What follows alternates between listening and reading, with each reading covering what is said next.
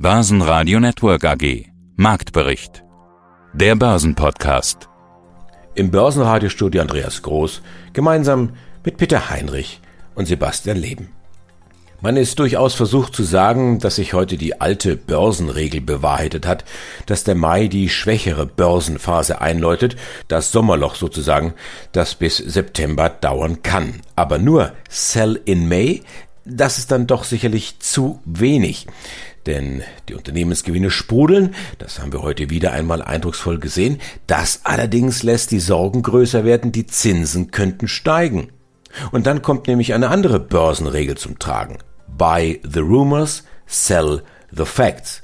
Denn egal ob Infineon, Vonovia, HelloFresh oder TeamViewer, die Zahlen sind gut, die Aktien verlieren.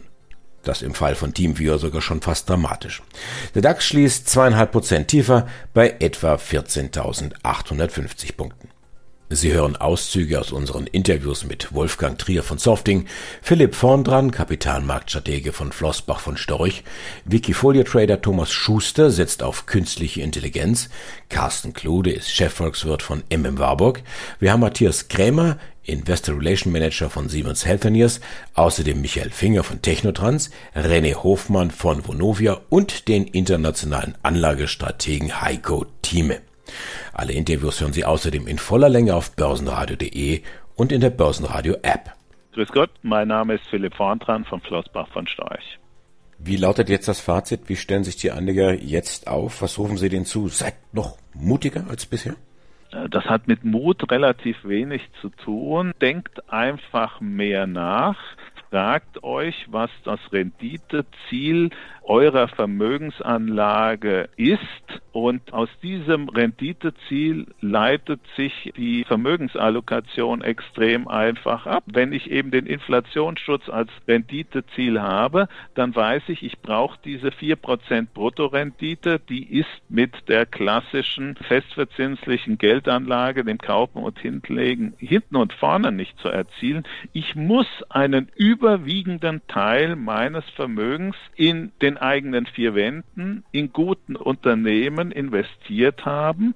Und wenn ich das heute nicht habe, und das hat die große Mehrzahl der Deutschen einfach nicht, dann muss ich in den sauren Apfel beißen, eine erste relevante Position aufbauen und jeden Abend ins Bett gehen und hoffen, dass der nächste große Crash kommt und ich die zweite Hälfte dieser Position zu günstigeren Kursen erwerben kann. Wenn der große Crash nicht kommt, dann habe ich zumindest ein Bein richtig investiert und ärgere mich nicht darüber, dass der ganze Aufschwung an den Kapitalmärkten komplett ohne mich vonstatten geht. Das ist ja heute der Grund auch für die gigantische Neiddebatte, die wir in Deutschland haben. Die Deutschen riskieren zu wenig und das Risiko bedeutet eben das bewusste Eingehen und Akzeptieren von Schwankungen, um damit langfristig Renditepotenziale zu eröffnen.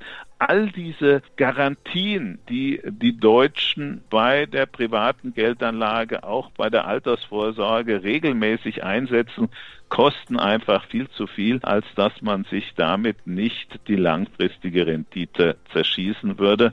Seid rationaler und setzt bewusst Risiken ein, um langfristig Renditepotenziale zu nutzen. Mit Mut hat das meiner Meinung nach relativ wenig zu tun.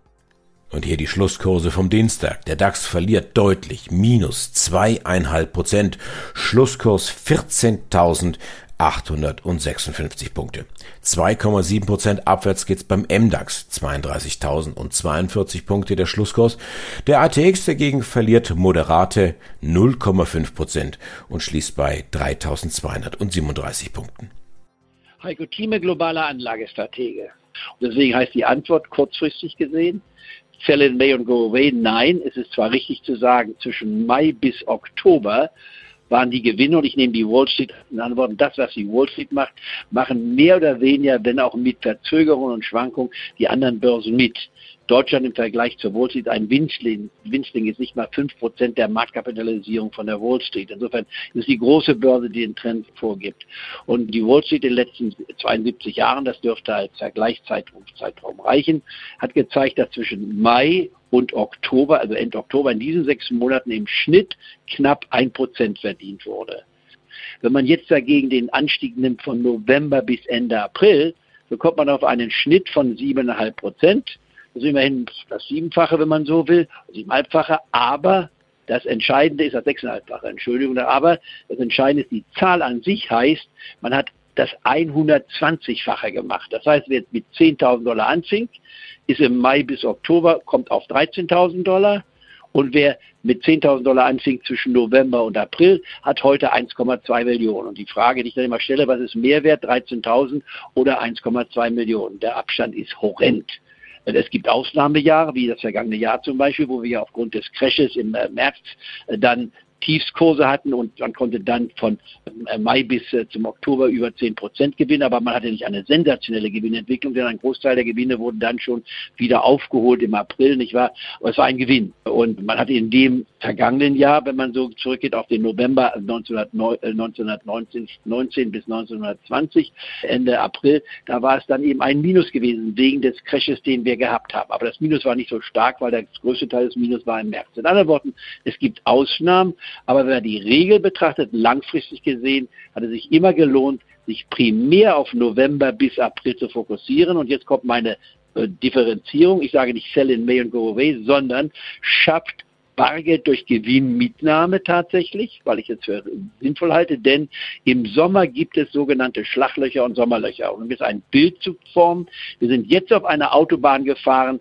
von Ende Oktober bis Ende April. Äh, das könnte auch in den nächsten Tagen sich ein bisschen fortsetzen. Diese Autobahn war so sauber gefegt, die war so breit, da gab es keinen Verkehr, da gab es keinen Stopp, keinen Unfall. Es war genial. Und wir sind gefahren mit einer Geschwindigkeit nicht von 250 Stundenkilometern, sondern weit über 300 Stundenkilometer. Kilometer. Ob jetzt 300, 400 oder 500, das lasse ich mal offen. Aber wir wissen, dass eine Autobahn nicht endlos sein kann. Irgendwann hört es auch auf diese geradlinige Spur, die wir hatten. Und jetzt kommen wir auf einen Schotterweg. Der Schotterweg heißt, es gibt Steine, muss man vorsichtig sein, damit man. Mehr dazu gibt's im Heiko Thieme Club. Heiko-Thieme.club. Mein Name ist Carsten Kluth, ich bin Chefvolkswirt von MM Warburg und Co. in Hamburg und zuständig auch für die Vermögensverwaltung. Und es ist Mai, da kommt ja die traditionelle Sorge vor einem Rücksetzer oder einer Korrektur auf. Tatsächlich haben die Börsen ja aufgehört, sich an der Rekordjagd gegenseitig zu übertreffen, aber eine Korrektur sehen wir momentan auch keine. Stattdessen, ja, geht's mehr oder weniger seitwärts. Noch können also sowohl die Bullen als auch die Bären recht behalten. Herr Klude, welchem Lager gehören denn Sie an? Also ich gehöre dem Bullenlager an, ich äh, glaube eher daran, dass es sich hier, was wir im Moment erleben, eher um eine Verschnaufpause handelt, dass aber der grundsätzliche Aufwärtstrend weiterhin intakt ist. Denn ich denke, dafür sind im Moment die Konjunktur- und Unternehmenszahlen einfach zu gut, um zu sagen, dass hier die Rallye, obwohl sie natürlich schon sehr weit gelaufen ist, aber ich glaube nach wie vor, dass die Rallye eben noch nicht zu Ende ist.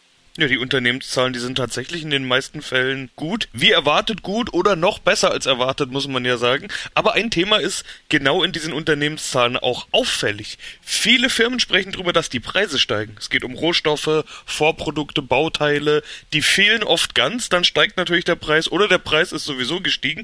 Man spricht wieder von Inflation. Und jetzt sehen wir das eben auch oder hören es in den Berichten der Vorstände. Bevor wir jetzt über den klassischen Reflex der Börse sprechen, wenn man über Inflation spricht, nämlich Fluchtreflex, äh, möchte ich erstmal bei den Unternehmen bleiben. Was bedeutet das für die Unternehmen? Höchstwahrscheinlich ja weniger Gewinn, weil höhere Kosten für Rohstoffe, Bauteile und so weiter eben nicht sofort an Kunden weitergegeben werden können. Stimmen Sie mir dazu? Prinzipiell schon, zumindest auf den ersten Blick ist das natürlich eigentlich die logische Schlussfolgerung. Auf der anderen Seite, wir hatten ja gerade schon das Thema mit den Unternehmensberichten angesprochen. Gut, die betreffen jetzt das zurückliegende erste Quartal. Auf der anderen Seite muss man ja sagen, auch in diesem ersten Quartal haben wir ja durchaus schon ordentliche Preissteigerungsraten erlebt. Nichtsdestotrotz ist es den Unternehmen, den meisten zumindest ja gelungen, ihre Gewinne ordentlich zu steigern. Also insofern ist dann tatsächlich die Frage, was bleibt bei den Unternehmen hängen, was kann man eben möglicherweise dann nicht an die Kunden weitergeben, was belastet die Gewinnmarge, wie groß ist das Thema vielleicht auch medial einfach aufgehängt. Natürlich, ich sag mal, wir lesen im Moment überall von Lieferschwierigkeiten, wir haben mitbekommen, Suezkanal, die Probleme, die es da gab, zu wenig Container, insgesamt natürlich Probleme bei den Chipherstellern, dass sie zu wenig Chips liefern können. All das lässt natürlich aufhorchen. Im Moment würde ich sagen, sind diese Probleme wahrscheinlich noch bewältigbar. Die entscheidende Frage wird, denke ich, immer sein, wie lange werden diese Knappheiten und diese Probleme anhalten? Sind das einige Wochen, einige Monate oder ist das tatsächlich ein längerer Zeitraum? Dass die Unternehmen darauf tatsächlich reagieren, indem sie vielleicht selber dann die Preise anheben müssen. Ich glaube, das wird meistens dann der Fall sein, wenn es ein, ein längerfristiges Problem ist, weil die meisten Unternehmen natürlich, ich sag mal, im Wettbewerb stehen und dementsprechend da natürlich auch immer nur begrenzt die Möglichkeit haben, hier vielleicht Preise zu erhöhen, weil das dann letztendlich dann eben doch auch immer zulasten ihrer Mengen dann gehen wird. Ja, mein Name ist Matthias Krämer, ich leite die Kommunikation bei Siemens Healthineers. Knapp 4 Milliarden Umsatz im zweiten Quartal, Steigerung von 13 Prozent und das ist Mehr als erwartet kommt gut an bei den Anlegern. Vor allem die Corona-Schnelltests, die bringen Umsatz. Ihr Chef Bernd Montag spricht von einem wertvollen Beitrag zur Bewältigung einer historischen Krise. Wie wertvoll ist denn der Beitrag für Ihr Haus? Ja gut, wir haben zum zweiten Mal auch auf, nicht nur, aber auch aufgrund der Covid-19-Schnelltests ja den Ausblick angehoben haben. Ja, ich meine, man muss immer sehen, das ist kein Kerngeschäft, sozusagen jetzt ein, ein Beitrag, den wir leisten in dieser besonderen Situation. Und wir gehen jetzt davon aus, dass wir bis zum Ende des Jahres rund 750 Millionen Euro Umsatz mit diesen Covid-Schnelltests machen werden. Im Januar sind wir noch von 300 bis 350 Millionen Euro ausgegangen und jetzt gehen wir von einer guten Verdopplung aus. Ne? Also Ausblick für Umsatz und Ergebnis erneut angehoben. Bringen wir es nochmal auf den Punkt. Klingt aber auch so ein bisschen, als ob Sie Ihr eigener Erfolg überrascht hat, als ob Sie da nicht so im Vorfeld selber dran geglaubt haben, dass das sich so niederschlägt. In der Medizinbranche ist man ja tendenziell immer ein bisschen konservativ und ein bisschen vorsichtig und zwar aus guten Gründen. Ja, hat viel mit Menschen zu tun und da sollte man einfach sich dessen immer auch bewusst sein. Also davon da sind wir grundsätzlich ein bisschen zurückhaltender. Ja, wir sehen aktuell natürlich Anziehen im Kerngeschäft, sowohl in der Labordiagnostik als auch in der Bildgebung. Das sind Röntgengeräte und das sind äh, Computertomographen. Da werden wir gleich nochmal ausführlicher drüber sprechen. Genau. Und immer so, wir, wir, wir haben jetzt diesen Effekt in der Größenordnung tatsächlich erstmal nicht eingeplant, aber wir freuen uns natürlich darüber. Wir freuen uns auch, was wir eben an gesellschaftlichen Beitrag hier leisten können. Ja. Und ich entnehme Ihren Worten, Sie sind sich auch durchaus dessen bewusst, dass das Geschäft mit den Schnelltests jetzt nicht so belastbar ist. Die Pandemie wird ja auch hoffentlich irgendwann vorbei sein und dann braucht die Testkits niemand mehr dann ja. Genau, das ist ja der Punkt. Ja, wenn wir ja sagen, es ist gut, dass wir die Fähigkeiten haben, hier zu helfen, ja, aber letztendlich wünscht sich einfach jeder, dass wir diese Tests nicht brauchen. Also mich als alter Siemensianer, das ist schon ein paar Tage her, das war noch zu Zeiten von UB Med, hat die Schnelligkeit und die Flexibilität der alten Siemens überrascht. Ist das das neue Markenzeichen? Wir können jetzt nicht nur Qualität, wir können auch schnell? Naja, wir haben ja einmal den Vorteil, und das ist ja auch das Versprechen, was wir zum Börsengang gegeben haben, dass wir hier agiler werden, dass wir schneller werden, dass wir jetzt die Prozesse ausschließlich auf unsere Kunden und auf ein MedTech-Unternehmen ausrichten und eben nicht mehr, sagen wir, Abstimmungsschleifen innerhalb eines Industriekonglomerats treffen müssen. Ja, und das ist eine der Konsequenzen, die wir sehen, dass wir auf solche Markttrends auch schneller und zielgerichteter und genauer reagieren können. Ja, also wenn Sie so wollen, wir lösen damit natürlich ein Versprechen ein, was wir vor gut drei Jahren gegeben haben. Und es ist schön, dass es sich auch in der Art und Weise der Erfolg materialisiert. Ja, vielen Dank. Mein Name ist René Hoffmann. Ich bin Leiter Investor Relations bei der Vonovia. Ja, dann bitte ich Sie, fassen Sie doch mal zusammen. Vonovia, das Restjahr 2021, Wahljahr, Investitionen, Diskussionen, politische und Übernahmen im Ausland. Was planen Sie? Wir planen relativ unaufgeregt das zu tun, was wir seit dem Börsengang in 2013 getan haben, nämlich nachhaltig unsere Erträge und unseren Portfoliowert zu steigern und das zu tun mit einem maximal möglichen Interessensausgleich zwischen den einzelnen Interessensgruppen. In unserem Geschäftsmodell sind wir darauf angewiesen, dass es eine öffentliche und eine politische Akzeptanz gibt. Ja, wir können nicht reinen Shareholder-Value-Gedanken verfolgen und uns einseitig auf die Aktionäre konzentrieren zum Schaden der anderen Stakeholder. Das heißt, unser Geschäftsmodell, das kein Produkt wie jedes andere ist. Ja, wir geben Menschen einen Ort, den sie ihr Zuhause nennen. Erfordert ein besonderes Augenmaß und einen besonderen Interessensausgleich. Das ist uns, glaube ich, im letzten Jahr und auch zu Anfang diesen Jahres ziemlich gut gelungen. Die Corona-Pandemie hat das sehr deutlich gezeigt, meines Erachtens. Und genau das wollen wir weiter tun. Insofern ist 2021 ein Jahr wie jedes andere für uns. Wir werden auch in 2021 weiter unsere Ergebnisse und unsere Werte steigern. Wir haben erst heute einen Ausblick auf das Halbjahr gegeben und gesagt, dass wir damit rechnen, dass die Immobilienwerte im ersten Halbjahr zwischen dreieinhalb und äh, viereinhalb Milliarden Euro steigen werden. Natürlich wird 2021 dominiert sein von der politischen Diskussion rund um das Wohnen. Das ist ein Wahljahr im Bund und in vielen Bundesländern. Das wird sich auch in der, in der Diskussion um bezahlbares Wohnen und den möglichen und angedachten Lösungsansätzen zeigen. Wichtig ist aber, glaube ich, dass wir weiterhin deutlich unterstreichen, dass wir bereit sind, an Lösungen mitzuarbeiten. Das haben wir in den ersten drei Monaten getan. Das haben wir nach dem Mietendeckel in Berlin deutlich unterstrichen. Das werden wir auch weiter tun. Und insofern gibt es uns eigentlich keinen Grund, nicht zuversichtlich zu sein für den Rest des Jahres, aber auch darüber hinaus weil wir in einem sehr wichtigen, aber eben auch hochpolitischen und hochsensiblen Umfeld unterwegs sind. Und da kommt es eben darauf an, dass man an allen Fronten gut liefert, nicht nur was die Ergebnisse und die Wertsteigerung angeht. Michael Finger, CEO und Sprecher des Vorstands der Technotrans SE anwendungsspezifische Lösungen aus dem Bereich des Thermomanagements, so kann man das in Kürze zusammenfassen, was sie tun. Das bedeutet aber auch, ihre Kunden kommen aus der Industrie. Damit war 2020, kurzer Blick zurück, natürlich Corona geprägt bei ihnen, aber genau diese Segmente sind es ja auch, von denen man jetzt gerade ganz viele gute Meldungen hört an jedem Ecke und Ende. Umsatz 52,8 Millionen Euro bei Ihnen über dem Vorjahr und damit auch vor Corona-Niveau. Sogar ein kleines bisschen drüber als Q1 im vergangenen Jahr. Wie stark war Q1 also für Sie? Wie schätzen Sie es ein? Q1 war natürlich prima. Wir sind mit dem ersten Quartal sehr zufrieden. Umsatz und Ergebnis liegen beides am oberen Ende unserer Guidance. Wer fragt denn bei Ihnen nach, woher kommt dieses Wachstum? Ich habe jetzt Industrie gesagt, das ist natürlich ein weiter Begriff. Das stimmt. Wir haben uns wie im letzten Jahr in unserer Strategie bereits angesprochen auf unsere Zielmärkte, auf unsere Wachstumsmärkte fokussiert. Und das sind bei uns neben dem Printbereich das Geschäftsgebiet Healthcare Analytics, Energiemanagement und auch der Bereich Plastics. Wenn man jetzt genau hinschaut, woher kommt das Wachstum? 40 Prozent im Quartal 1 kommen aus dem Bereich Healthcare und Analytics. Hier insbesondere durch Kühlsysteme für Laboranalysegeräte, aber auch durch Gepäckscanner, die für die Flughäfen jetzt sukzessive eingesetzt werden. Die Flughäfen haben einen erhöhten Sicherheitsstandard abzudecken per Gesetz und dafür wird gerade fleißig umgerüstet und unsere Kühlung für diese Gepäckscanner kommen dort zum Einsatz. Ein weiteres zweistelliges Wachstum kommt auch aus dem Bereich Energy Management. Ebenfalls hier sind wir zweistellig gewachsen, weil wir inzwischen ein etablierter Partner für Thermomanagementsysteme für die Elektromobilität sind. Und ein weiteres zweistelliges Wachstum im ersten Quartal verzeichnen wir auch im Bereich Plastics, wo wir unsere neuen energieeffizienten Temperiergeräte zum Einsatz gebracht haben.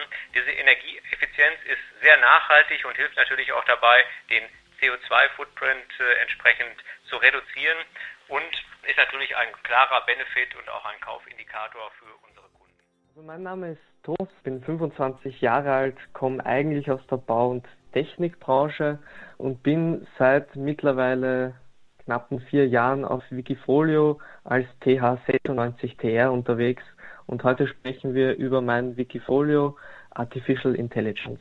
Und das ist ein total spannendes Thema. Seit Oktober 2017 ist dieses Wikifolio am Start, hat sich seitdem verdoppelt. Lass uns aber mhm. zuerst über dich sprechen. Du hast zu Beginn deiner Ausbildung die erste Aktie gekauft. Kannst du dich noch daran erinnern, welche das war? Ja, richtig und ein guter Einstiegszeitpunkt auch, weil im Jahr 2015, eigentlich Ende 2015, gleich nach meiner Ausbildung, habe ich meine erste Aktie gekauft und das war damals das deutsche Pharmaunternehmen Evotec.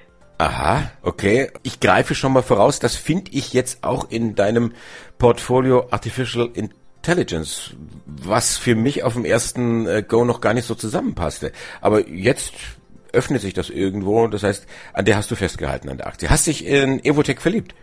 Ähm, verliebt ist vielleicht nicht das richtige Wort, aber es war eigentlich der Auslöser für dieses Depot, für dieses Wikifolio. Es, es, war so, dass ich 2017, wo ich Wikifolio eröffnet habe, eigentlich mit einem anderen Wikifolio gestartet habe. Und nach circa zwei Wochen kam dann die Nachricht von Evotec, damals eine Presseaussendung, kann ich mich noch gut erinnern, dass sie sehr viel Geld investieren in ein Unternehmen, was mit künstlicher Intelligenz die Wirkstoffforschung revolutionieren soll. Und da war für mich der Knackpunkt, wo ich gesagt habe, okay, gut, das ist ein Thema, mit dem beschäftigen wir uns mal. Und nach circa einer Woche tiefes Beschäftigen habe ich dann das heutige Wikifolio gestartet. Künstliche Intelligenz oder Artificial Intelligence, was mhm. genau verstehst du darunter? Da muss man ja sehr sauber argumentieren. Eine Frage, die ich in letzter Zeit natürlich sehr oft gestellt bekommen habe. Äh, künstliche Intelligenz ist nicht immer leicht zu definieren, weil ja die Definition von Intelligenz schon relativ ist. Also ein intelligenter Mensch oder eine Intelligenz an sich hat ja mehrere Definitionsmöglichkeiten. Aber für mich ist künstliche Intelligenz einfach die Möglichkeit, durch computerbasiertes, maschinelles Lernen Begrenzungen, die wir aktuell haben, auszugleichen und so eigentlich komplett neue Möglichkeiten und neue Wege einschlagen zu können. Was bei dir im Portfolio dabei sind, das sind ich will mal so sagen, natürlich die US-Big Techs wie eine Apple, Google, Facebook, Microsoft, Amazon. Das findet man im Prinzip in jedem gut sortierten Tech-Depot. Ist das für dich so der Stabilitätsanker? Ist das so eine Art Versicherung? Richtig, also man sieht auf meinem Depot ganz gut, dass ich so drei Gewichtungsklassen habe. Ich habe die die Big Player in dem Business und die Big Player generell im, im Tech-Business äh, relativ hochgewichtet, so um die 10 Prozent und habe dann eigentlich abgestuft mit immer höher werdendem Risiko verschiedene Beiwerte zugemischt, die in diesem Bereich künstliche Intelligenz sehr stark vertreten sind. Wolfgang Trier, Softing AG. Unser letztes Interview hatte die Überschrift Wenn es so weitergeht, wird es sicherlich kein schlechtes Jahr. Das ist natürlich eine Steilvorlage für meine Anknüpffrage. Ging es denn so weiter? Im März hatten Sie ja angekündigt, dass Sie den Schwung aus Q4 ins neue Geschäftsjahr mitnehmen können. Ja, also das Jahr hat ganz eindeutig ausgezeichnet begonnen. Wir haben vieles, was wir unter Mühe noch in dem 2020er äh, Jahr angestoßen vorbereitet haben, tatsächlich jetzt schon im ersten Quartal weiter ernten können und haben auch den Schwung mitgenommen. Und ja, ich denke, das Ergebnis kann sich sehen lassen für die Zeit. Wir hören ja gute Nachrichten von Konjunktur am laufenden Band, also vor allen Dingen Automobilindustrie und Industrie generell senden positive Signale. Genau das sind ja ihre Kunden. Haben sich die Aufträge denn dementsprechend entwickelt? Zuletzt waren genau diese Aufträge ja doch etwas unter Vorjahr, als wir zuletzt miteinander gesprochen haben. Jetzt ist wieder Wachstum da, plus 15 Prozent habe ich gesehen, 24 Millionen Euro im Vergleich zum Vorjahr. Aber ist das die von Ihnen erwartete Erholung? Also man sieht ganz klar Erholungstendenzen, das ist keine Frage. Es hat sich aber sehr, sehr viel verändert und gewandelt und man muss diesen Wandel vorausgehen und mitgehen, sonst wird man auch von den Verbesserungen, die jetzt anliegen, nicht profitieren können.